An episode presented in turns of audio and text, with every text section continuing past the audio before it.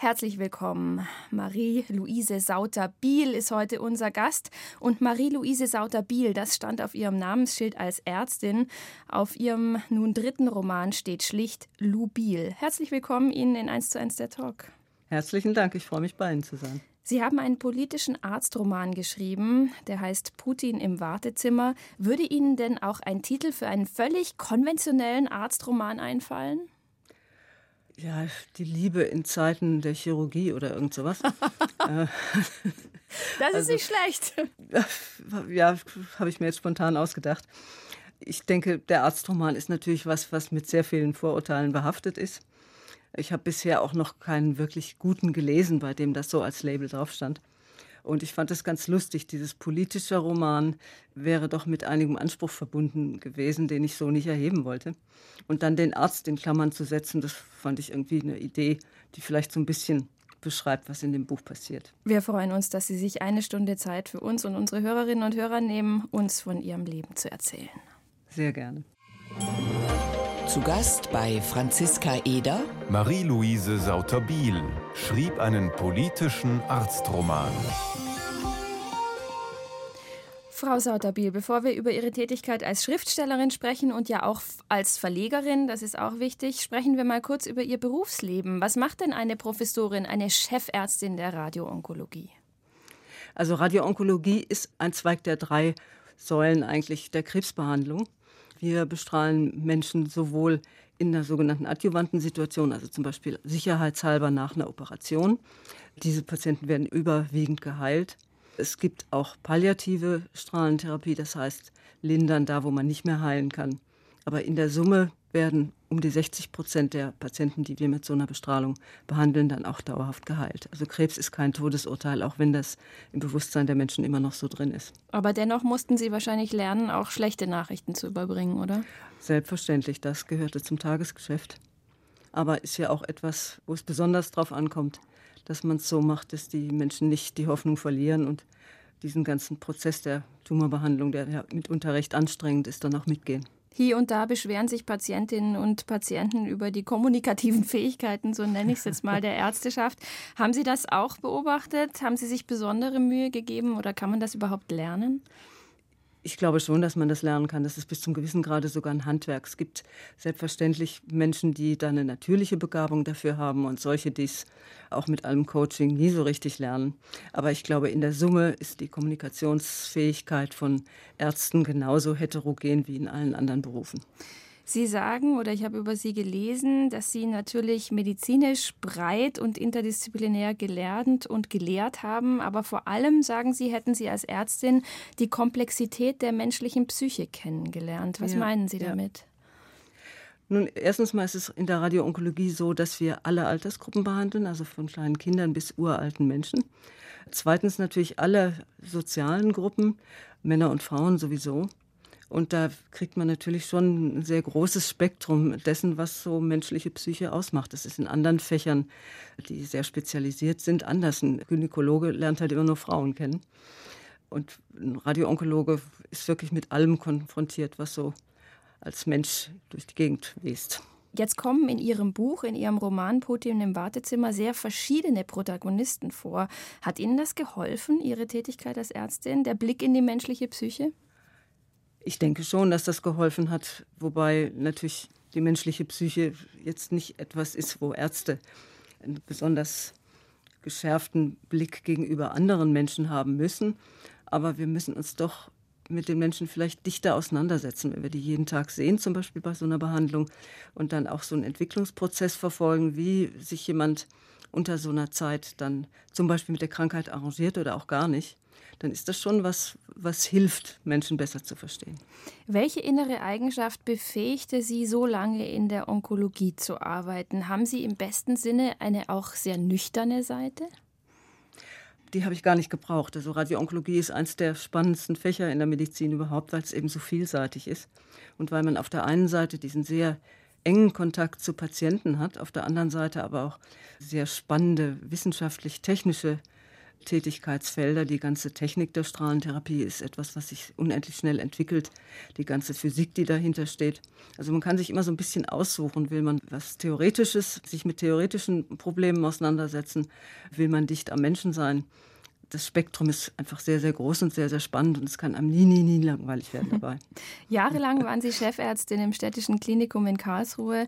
Wir Patientinnen und Patienten kennen das Gesundheitssystem als halbwegs hierarchisches. Können Sie mit Hierarchien was anfangen oder haben Sie sich da eher durchgemogelt, unhierarchisch sozusagen? Ich glaube, da muss man gar nicht sehr mogeln. Flache Hierarchien sind, das ist, glaube ich, inzwischen auch wissenschaftlich und soziologisch erwiesen immer besser als sehr steile Hierarchien, weil man einfach die Menschen und die Mitarbeiter besser mitnimmt. Und zweitens auch deshalb, weil man sich selber darin viel wohler fühlt. Also ich habe immer großen Wert darauf gelegt, dass Mitarbeiter ehrlich zu mir sind und mir auch sagen, wenn sie irgendwas suboptimal finden. Und insgesamt ist, glaube ich, die flache Hierarchie einfach das Bewährtere.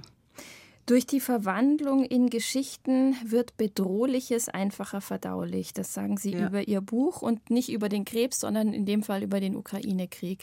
Trifft das Richtig. auch auf Sie persönlich zu, dass Sie diesen Krieg ein bisschen besser verdaut haben durch Ihren Roman? Absolut, absolut, ja. Also für mich war das schon auch die berühmte Zeitenwende von Olaf in einem sehr emotionalen Sinn und dieses plötzliche irgendwo rausgekegelt werden aus einem Urvertrauen und aus einer Sicherheit, die natürlich nie berechtigterweise angenommen wurde, nämlich dass Frieden was ist, was uns erhalten bleibt. Äh, das, das fand ich schon einen richtigen Schock. Sind Sie noch geschockt oder sind Sie mehr in so einer Art Verdrängungsschlaf, wie ja viele von uns? Ich bin geschockt dadurch, dass man dieses, Fachleute nennen das Disaster Fatigue, also diese, diesen Gewöhnungseffekt gegenüber dem Grauen, dass man den so wirklich überall beobachtet und dass die Menschen einfach keine Lust mehr haben, sich mit dieser Katastrophe auseinanderzusetzen und auch irgendwo abstumpfen. Das ist zwar ein natürlicher Reflex, aber ich finde ihn sehr gefährlich und auch sehr traurig eigentlich. Und Sie versuchen sich selbst offen zu halten? Ich wüsste gar nicht, wie ich es anders machen kann. Also wenn ich diese Bilder sehe, dann ist das einfach immer akut und präsent und sehr, sehr schlimm. Sie hören Bayern 2 1 zu 1 der Talk mit meinem Gast Marie-Louise Sauter-Biel, Ärztin, Schriftstellerin, Verlegerin. Auf dem Höhepunkt der Pandemie 2020, Frau Sauter-Biel, da gründeten Sie Ihren Verlag, den Unken Verlag. Wieso mhm. denn einen Verlag schreiben kann man ja auch ohne? Ja, kann man. Es war insgesamt so eine bleierne Zeit mit aggressiv-ängstlicher Missstimmung und keiner konnte irgendwas machen und man konnte keine Menschen treffen. Und ich fand es da eigentlich so ein Zeitpunkt, wo ich das Bedürfnis hatte, irgendwas zu tun. Geschrieben hatte ich schon, mein erstes Buch war fertig. Und dann habe ich den Unken Verlag gegründet. Sie haben irgendwie, fällt mir gerade auf, das Talent, Angst und Katastrophen in was Produktives umzusetzen. Also Krebsdiagnosen als Ärztin zu behandeln, dann den Ukraine-Krieg zu einem Roman zu verwurschten und jetzt auch die Pandemie in einen Verlag. Das hat ja irgendwie was unglaublich Produktives, oder? Das freut mich sehr, dass Sie das so sagen. Und ich denke, irgendwie Freude und zumindest die Option offen lassen, dass aus Katastrophen auch was Gutes entstehen kann, das ist sehr, sehr wichtig. Was zeichnet Sie als Onkologin aus? Was zeichnet Ihren Verlag aus? Also man sagt der Unke nach, der Unkenruf ist die Voraussage von irgendwelchen möglicherweise schlimmen Entwicklungen. Ist übrigens ein Begriff, den es nur im Deutschen gibt. Im Französischen heißt es Prédiction du Malheur dass das der Unke zugeschrieben wird. Da können Ausländer erstmal gar nichts mit anfangen. Aber wenn Sie zum Beispiel mal auf unsere Website gehen, die Unke ist eben auch eine, die blinkert, die zwinkert. Und dieses Augenzwinkern, das finde ich, ist sehr wichtig, dass man sich das auch in allen Katastrophenzeiten in irgendeiner Form bewahrt. Sprich, man darf nicht anschaut. lachen, man muss lachen. Oder ja, Humor, Humor haben. man sollte man sollte. Aber man sollte es sich auch anschauen. Also das, was aus den Dingen, die wir heute tun, morgen resultieren kann, das sollte man sich auch anschauen. Und dass man das zu wenig tut, ist, glaube ich, eine Ursache vielen Unglücks, was, was uns momentan so heimsucht. Jetzt muss ich Sie trotzdem fragen, vielleicht war es ja auch einfach ein bequemer Weg, nicht 20 Manuskripte an irgendwelche Verlage schicken zu wollen. Oder wären äh, Sie den Weg gegangen, hätten Sie nicht selbst einen gegründet? Das sicher auch, das ist sicher ein bequemerer Weg, aber es ist vor allem ein schönerer Weg, weil man es wirklich selbst gestalten kann. Ich, ich kann eben die Cover von diesem wunderbaren Künstler mir selbst aussuchen und mit ihm selbst auch in diesem Entwicklungsprozess mitbeteiligt sein. Und der Verlag hat halt sein Image und, und macht halt irgendwas. Und ich mag schöne Bücher. Sind Sie ein Ein-Frau-Verlag? Ja, also ich bin die Geschäftsführerin und Besitzerin, insofern ein Frau-Verlag. Ich habe keine festen Angestellten, aber ich habe schon ein Team von Freelancern, die ich alle in dieser Pandemiezeit erstmal nur telefonisch kennengelernt habe, inzwischen auch persönlich kenne, die mir sehr zuarbeiten, die mich unterstützen, auch vor allem auch inspirieren. Haben Sie mit sich Interessenskonflikte? Also verhandelt die Verlegerin manchmal mit der Schriftstellerin und umgekehrt? Gute Frage. Die kriegen sich manchmal ganz schön in die Haare, die beiden. Denn natürlich die Schriftstellerin, die möchte schreiben, schreiben, schreiben. Und die Verlegerin hat doch ziemlich viel Arbeit. Und da gibt es manchmal natürlich schon einen Interessenskonflikt. Aber bisher haben sie sich immer irgendwie dann doch geeinigt. Was sind Sie für eine Schreiberin? Brauchen Sie Einsamkeit? Brauchen Sie Gesellschaft? Wo ist Ihr Schreibstübchen? Ich habe kein Schreibstübchen, sondern ich schreibe irgendwo, wo ich gerade bequem sitze oder stehe. Ich brauche Ruhe und Einsamkeit. Ich brauche keine festen Zeiten, sondern ich, ich schreibe, wenn ich schreibe und wenn ich dann nicht, ohne dass ich ein schlechtes Gefühl dabei habe. Also ich, das ist natürlich ein gewisser Luxus, den ich mir auch leiste. Ich schreibe dann, wenn mir was einfällt und wenn ich schreiben möchte. Sie sagen, und ob das die ganze Nacht dann ist, mm. ist auch wurscht. Können Sie das genießen im Gegensatz zu Ihrem Berufsleben? Da waren Sie ja als Chefärztin eher getaktet, nehme ich an. Ja, total. Also alle fünf Minuten musste ich irgendwo sein und immer woanders. Und jetzt mal einfach, dass mir keiner mehr sagt, da musst du jetzt aber hin und jetzt mach mal ein bisschen hin, dass du das schaffst. Das ist ein Riesenluxus. Sie haben vorher gesagt, Medizinerin bleibt man ein Leben lang. Wann kommt ja. neben der Schriftstellerin und der Verlegerin noch die Medizinerin in Ihnen durch? Naja, in diesen Büchern natürlich, in jedem einzelnen davon, äh, in jedem einzelnen Fall gibt es da einen medizinischen Kontext. Der transsexuelle Pathologe, der Protagonist des ersten Buches, diese schreckliche Helipa-Pandemie im zweiten Buch, die Reproduktionsmedizinerin, die eine der Protagonistinnen dort war. Und jetzt im dritten Buch ist es auch wieder ein Wartezimmer einer Hausärztin. Also insofern, die Medizin kommt da immer durch und sie kommt auch immer inhaltlich durch. Haben Sie aufgehört, Studien zu lesen oder lesen Sie noch das Deutsche Ärzteblatt und wie diese ganzen Dinge heißen? Also das Ärzteblatt habe ich noch nie so richtig gelesen. außer den Anzeigenteil. Genau, außer den Anzeigenteil. Und Studien lese ich natürlich regelmäßig in allen Belangen, wenn ich darüber irgendetwas schreibe. Also momentan bin ich zum Beispiel an einer Geschichte, die geht über epigenetische Forschung. Natürlich lese ich dann alles, was ich dazu brauche, um diese Aussagen, die ich da mache, äh, zu untermauern und, und auch wirklich nachzuforschen, sind sie richtig, sind es primäre Quellen und die schreibe ich dann auch rein. Das klingt aber so, als würden Sie die Freiheit einer Schriftstellerin ja auch mal locker vom Hocker Fakten zu erfinden, gar nicht so ähm, ausschöpfen, sondern Sie, Sie sind eine realistische Schriftstellerin, sage ich jetzt mal. Das ist eine, eine gute Frage. Ich schöpfe die schon aus, was die Gestaltung der Handlungsstränge und der Personen betrifft. Äh, aber da, wo ich zum Beispiel eben über, über eine Pandemie schreibe, äh, habe ich schon sehr viel Wert darauf gelegt, dass das sich in der Realität auch genauso abspielen könnte. Und dafür ist halt die Recherche sinnvoll und notwendig. Sie haben sozusagen auf dem Höhepunkt des rasenden Stillstands dieser Pandemie einen Verlag gegründet, haben also, wie ich schon sagte, einen produktiven Umgang damit gefunden. Glauben Sie denn, dass die Gesellschaft die Pandemie ähnlich gut verdaut hat wie Sie oder wie ist da Ihre Bestandsaufnahme? Ich weiß nicht, ob die Gesellschaft die Pandemie überhaupt verdaut hat, sondern ich, ich hatte das Gefühl, es gibt da so einen Punkt, wo einfach beschlossen wurde, jetzt gibt es die nicht mehr. Und wie weit man irgendwas daraus gelernt hat, kann ich im Moment wirklich eigentlich gar nicht sehen. Da kommt wieder die Ärztin durch. Ja. Und die Unke. Die Unke. Beschreiben ja. Sie uns doch noch mal die Unke genauer.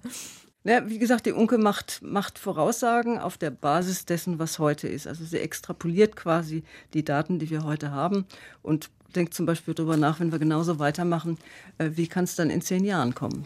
Diese Modellierer machen ja alle nichts anderes in der Wirtschaft, in der Medizin. Und ich denke, das kann und sollte man auch in solchen Zusammenhängen machen, wie eben politischen Überlegungen darüber, wie würde denn ein Gesundheitsminister in zehn Jahren sowas handeln. Ein neuer dann, Gesundheitsminister. Ich hoffe doch sehr. Entschuldigung, das nehme ich voll inhaltlich zurück. 1 zu 1, der Talk auf Bayern 2. Franziska Eder im Gespräch mit Marie-Louise Sauter-Biel, Von der Onkologin zur Unkologin.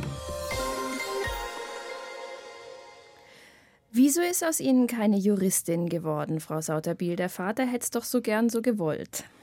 Ja, das ist richtig. Aber man muss nicht immer tun, was Väter gerne wollen. Und ich bin sehr, sehr, sehr froh, dass er mich dazu nicht überreden konnte, sondern ich in der Medizin gelandet bin. Ihr Traum vom Schreiben begann früh. Wann genau? Eigentlich so in der Zeit, wo ich mir überlegt habe, was mal ein angemessener Beruf werden könnte. Aber da hat mich die Familie dann schnell davon überzeugt, dass, dass man erstmal einen Brotberuf lernen muss, was Anständiges lernen muss. Aber dann haben Sie sich insoweit nicht emanzipiert von Ihren Eltern, sondern haben doch erstmal was Vernünftiges gemacht, sozusagen. Erstmal was Vernünftiges, was ja dann zufällig auch, also diese arrangierte Ehe wurde ja dann absolut zu einer Liebesheirat. Denn die Medizin ist wirklich, glaube ich, einer der schönsten Berufe, die man ausüben kann. Haben Sie das gleich gemerkt, dass Ihnen Medizin liegt? Ja, sofort. Das war also sofort das Gefühl, äh, da gehöre ich hin. Ist, glaube ich, einfach ein Beruf, in dem man sich nie Sinnfragen stellen muss. Und wer kann das sonst schon so von sich sagen?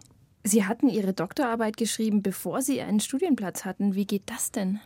Ja, da bin ich so reingerutscht in eine kleine Forschungsgruppe und dann durfte ich da eben mitmachen.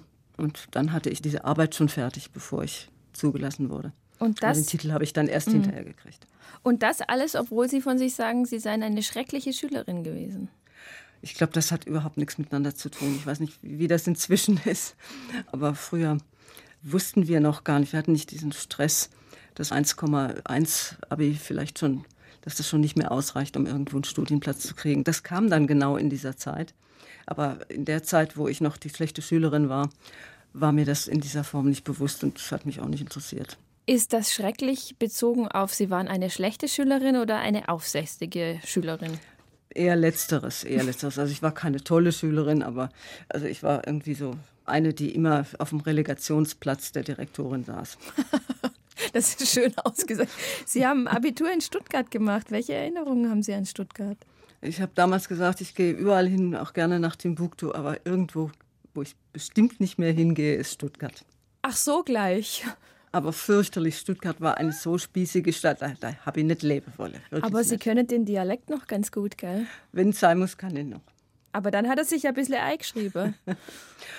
ich glaube, ich habe ihn sonst abgelegt. Haben Sie das bessere Verhältnis zu Heidelberg, Ihrer Studentenstadt? Ja, Heidelberg war, war damals wirklich eine Traumstadt. Heute ist es ja nun, wenn man da durch die äh, Straßen geht, auch so ein bisschen das Großstadt-Image, was überall ist. Aber Heidelberg war wirklich eine der lebendigsten Studentenstädte und es war wirklich nur zwei, drei Stunden am Tag mal nichts los dort. Dann müssen wir noch in über ganz frühen Morgenstunden. Mm, dann müssen wir noch über Karlsruhe sprechen, die Stadt, in der Sie lange berufstätig waren. Wie ist Ihr Verhältnis zu Karlsruhe? Karlsruhe ist, ist auch also nicht die Liebe auf den ersten Blick.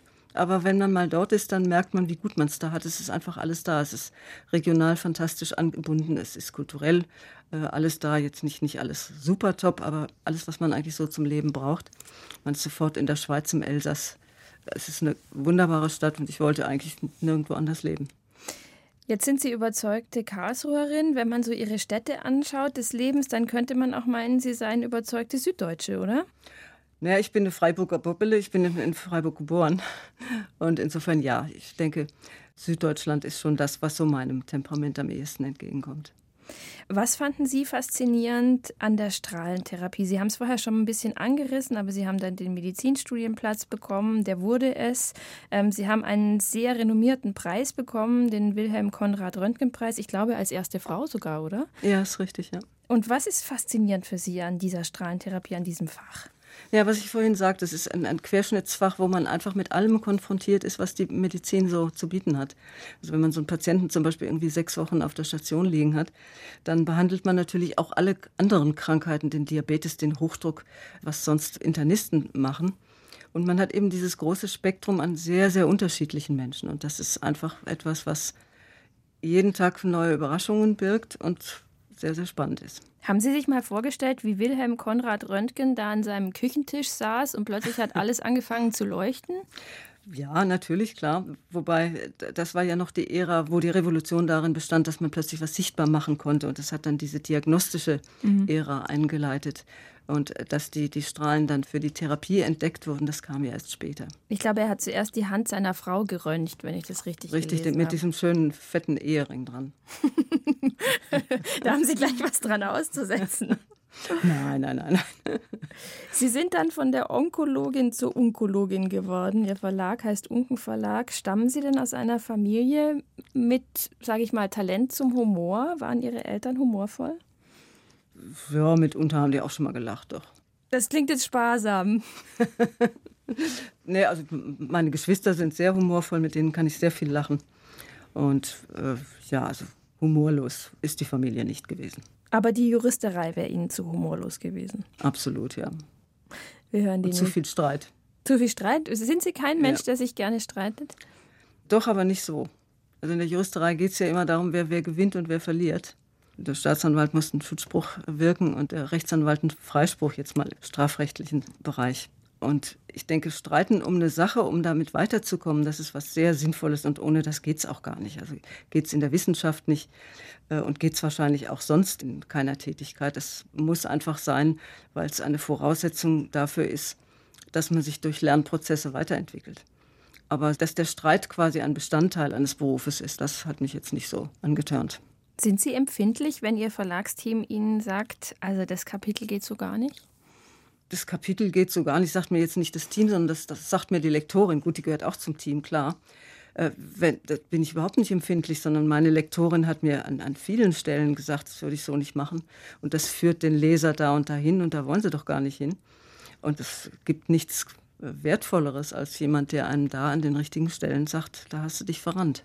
Also auch da wieder, wie die Chefärztin, so hört auch die Schriftstellerin Sauter Biel zu. Ich hoffe. Zuhören ist, glaube ich, eines der wichtigsten Dinge im Leben überhaupt. Zu Gast bei Franziska Eder. Marie-Louise Sauter-Biel schrieb einen politischen Arztroman. Sie waren Chefärztin, Sie waren Pressesprecherin der Radioonkologen, Sie haben viele Studien und wissenschaftliche Artikel verfasst und gelesen. Wie, Frau Sauterbiel, haben Sie sich dann dem literarischen Schreiben genähert? Das ist ja schon nochmal eine andere Sprache. Das ist eine vollkommen andere Sprache, ist richtig. Erstmal ganz handwerklich. Ich habe entsprechende Kurse absolviert und, und ein intensives Coaching von einer Schreibtrainerin und da mir so ein bisschen das Handwerkszeug angeeignet. Und dann habe ich einfach angefangen zu schreiben. Und das ist ja wie bei allen Dingen Learning by Doing. Je mehr man es tut, umso besser wird es dann hoffentlich irgendwann. Sie haben nun den dritten Roman veröffentlicht und ich weiß, jetzt kommt eine gemeine Frage, wenn man sich selbst beschreiben soll. Aber was zeichnet Ihre Bücher aus für die Hörerinnen und Hörer, die Sie jetzt noch nicht als Schriftstellerin kennen? Also ich hoffe, dass in jedem Buch so ein paar Dinge drin sind, wo der Leser hinterher sagt, da kommt er schlauer raus, als er vorher drin war. Also zum Beispiel bei Ys Rache, dieses Buch über den transidenten Pathologen, haben mir viele gesagt, ich habe mich mit diesem Thema vorher noch nie befasst und ich wusste gar nicht, dass es das in dieser Form gibt und, und was da die Probleme sind. Und da habe ich richtig was gelernt. Und das waren Leute, die nicht primär da ein genuines Interesse an diesem Thema hatten, sondern dieses Buch in die Hand genommen hatten und dann eben doch da so ein bisschen was Neues entdeckt haben. Ys Rache, da nimmt man an, es ist das Chromosom gemeint. Genau, ja. Er hat nicht genügend geschätzt, dass ihm der heilige St. Y dieses Chromosom verpasst hat, sondern er hätte stattdessen lieber ein X gehabt. Wissen Sie noch, was der Bayerische Rundfunk über Ihren ersten Roman gesagt hat? Kam Ihnen das mal ja, das, zu Ohren? das war ein sehr, sehr schönes, eine sehr, sehr schöne Beurteilung, über die ich mich damals sehr, sehr gefreut habe. Ich glaube, Katja Engelhardt hat damals gesagt, dieser Roman macht was sichtbar und von ja. solchen Romanen brauchen wir mehr. Ja, da habe ich mich richtig drüber gefreut. Wie nehmen Sie diese Debatte, die ja sehr emotional geführt wird um Gender, um sexuelle Identität, wie nehmen Sie die wahr? Ist die fair? Ist die übertrieben? Ist die diskriminierend? Von allem ein bisschen. Und was, was meine größte Befürchtung eigentlich ist, ist, dass wir da wieder auf irgendeinem Rückweg sind, wenn man es so global betrachtet.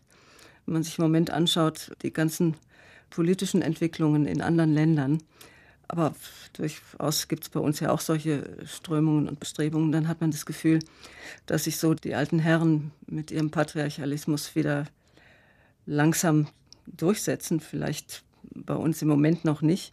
Aber ich sehe diese Gefahr, dass es wieder so einen Rückschritt gibt. Die Sehnsucht nach der einfachen Welt und nicht nach der diversen, oder wie erklären Sie sich das? Ja, ich glaube, es hat schon auch sehr viel mit dem Patriarchat zu tun. Also wenn man den ehemaligen Präsidenten der USA sich so anhört oder die Dinge, die zum Teil auch in unseren östlichen Nachbarländern äh, geschehen, die Schwulendiskriminierung, die wieder immer wirklich auf dem Vormarsch ist und die zum Teil wirklich gehässige Ablehnung des Genderns. Ich, ich weiß nicht, ob das Gendern in all seinen Ausprägungen unbedingt äh, so sein und bleiben muss, aber dieser wirklich gehässige und destruktive Umgang damit, den finde ich schon bedenklich. Finden Sie es dann gut, dass eine grüne Außenministerin die feministische Außenpolitik ausruft? Äh, ich finde es gut, dass sie das anstrebt und natürlich sollte das ein Ziel sein. Ob man das in diesem Moment so hätte sagen müssen, wo sich natürlich andere draufstürzen und sagen, haben wir hier nicht ernsthaftere Probleme, das weiß ich nicht. Ich weiß nicht, ob es der richtige Ort und die richtige Zeit war, aber das anzustreben ist sicher absolut richtig. Schauen Sie nach Iran, da bräuchte man die.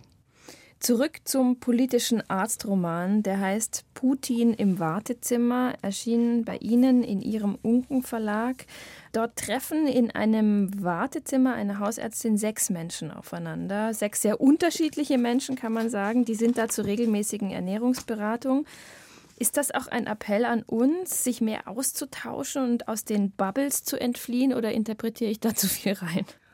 Wenn Sie das so daraus gelesen haben, dann freue ich mich da sehr drüber es war jetzt nicht appellativ gemeint, aber ich glaube, es ist immer was Gutes und immer etwas Anstrebenswertes, wenn Menschen, die sehr unterschiedliche Positionen haben, sei es von der Lebensform, vom Background, vom Bildungsgrad, dass die sich zusammensetzen und über etwas sprechen und sich dabei zuhören und sich dabei sehr konträre äh, Argumente auch anhören und auch darüber streiten. Und gut, in diesem Buch habe ich, glaube ich, gezeigt, dass man da auch sehr viel Nähe durchgenerieren kann. Jetzt muss ich noch was reininterpretieren ähm, und ich hoffe, Sie sind mir nicht böse, weil am Ende, ich kann es jetzt nicht ganz genau ähm, wiedergeben, ich, ich finde gerade die Seite nicht, aber am Ende kommt irgendwo der Satz, jetzt haben wir uns wahnsinnig viel gestritten, aber am Ende ist es doch wie bei einer Familie, die sich manchmal tierisch nervt, aber wenn es drauf ankommt, dann hält man zusammen. Ist das was, was Sie in Ihrer Familie auch erfahren haben oder ist das was, was sozusagen originär in diesem Buch stattfindet? Also das findet natürlich in diesem Buch gerade außerhalb eines äh, familiären Kontextes statt und unter Menschen, die, die so verschieden sind, wie man in der Familie eigentlich selten ist. Die haben, wie gesagt, völlig unterschiedliche Bildungshintergründe, völlig unterschiedliche Mentalitäten. Äh, aber das Prinzip wahrscheinlich Familie äh, ist, ist da, wo man sich in irgendeiner Form geborgen und aufgehoben fühlt. Und insofern kann man die Parallele so ziehen. Ihr Buchcover, das Buchcover von Putin im Wartezimmer, ist illustriert vom New Yorker Künstler Daniel Horowitz. Wie sind Sie auf ihn gekommen?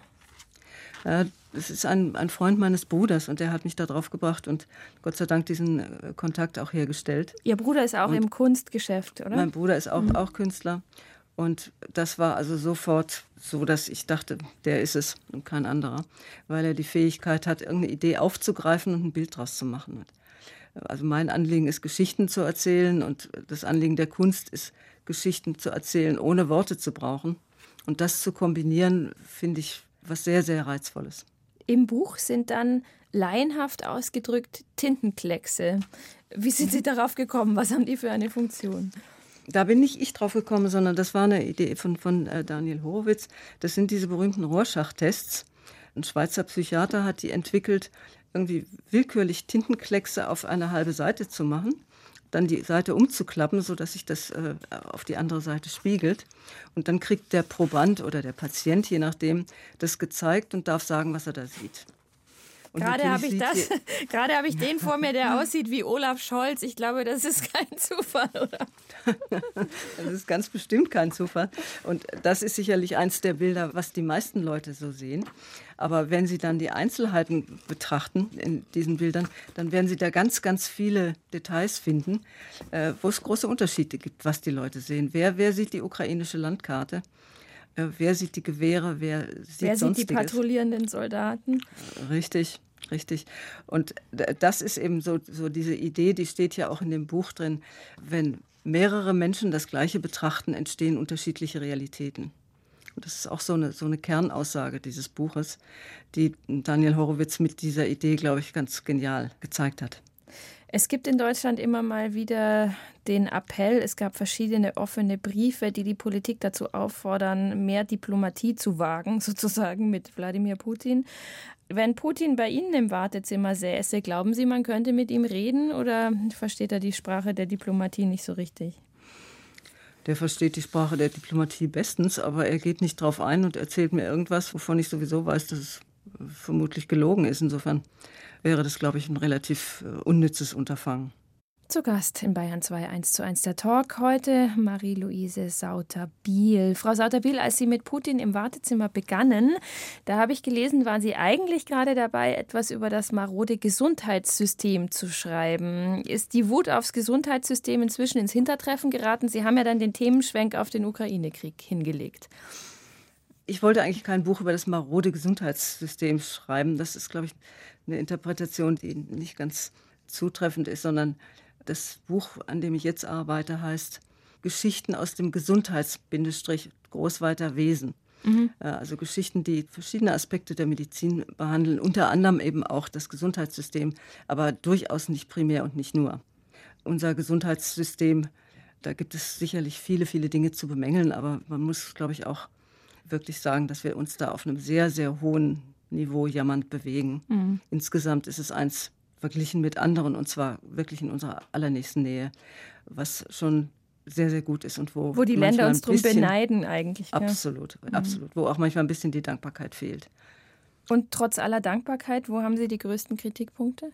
Die größten Kritikpunkte habe ich da, wo sie eigentlich immer anzubringen sind. Das gilt für die Politik auch, dass die Verantwortungsträger oft nicht langfristig genug strategisch denken und sich mit genügend Fantasie ausmalen, was bestimmte Handlungsweisen oder auch unterlassene Handlungen, was die bedeuten.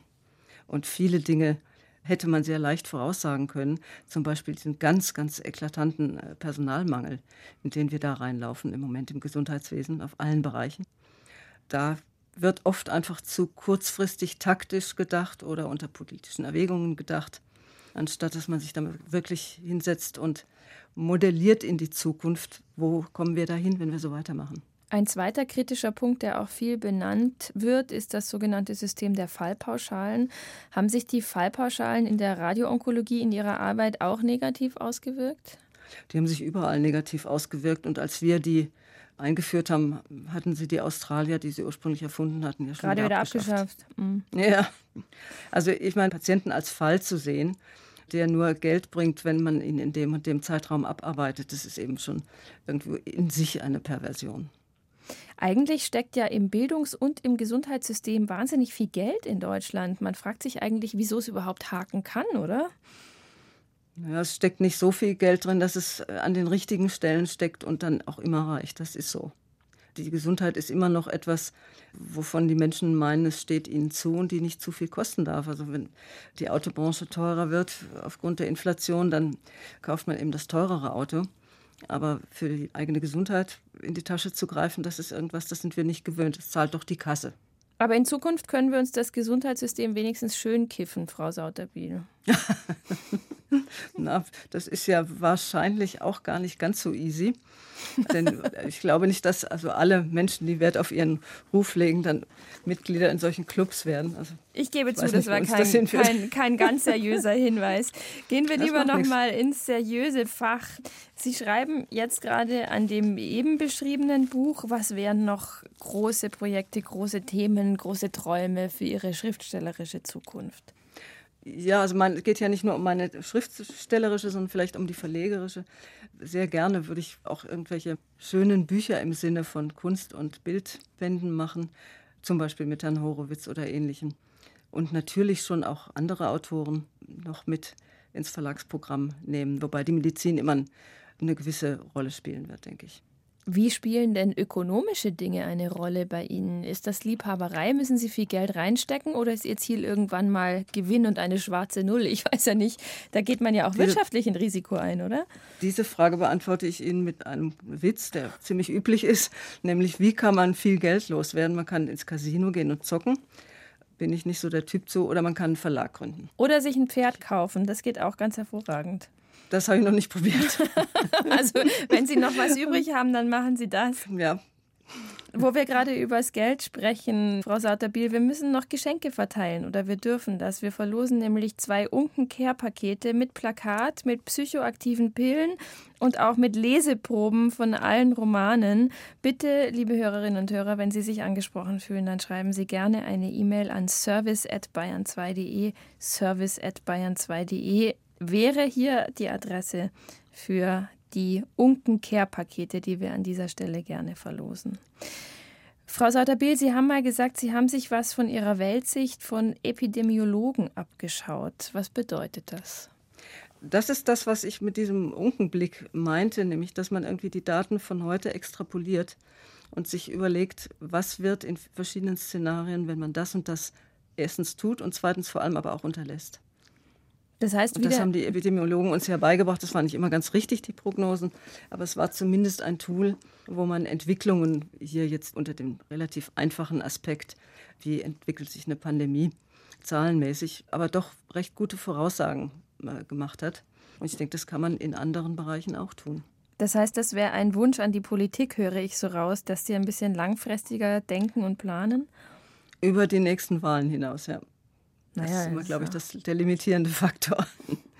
Der einschränkende Faktor. Politik wäre nichts für Sie? Sie kennen sich doch gut aus in Politik und Gesundheitswesen. Um Gottes Willen, nein. Ich habe nicht das dicke Fell, um die ganzen Beschimpfungen und Intrigen so locker zu parieren, dass ich da nicht sehr, sehr verwundet rauskäme.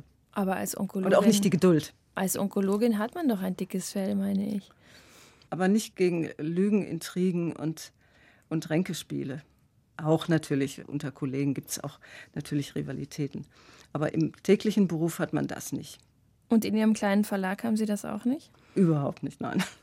Wen würden Sie denn gerne noch in Ihr Programm aufnehmen, wenn Sie sagen, irgendwann wollen Sie nicht mehr nur sich selbst verlegen, sondern auch andere Bücher? Naja, zum Beispiel, das ist auch schon in der Diskussion Daniel Horwitz. Können Sie über den noch zwei Sätze sagen? Den Namen hören ja unsere Hörer wahrscheinlich zum ersten Mal, viele zumindest.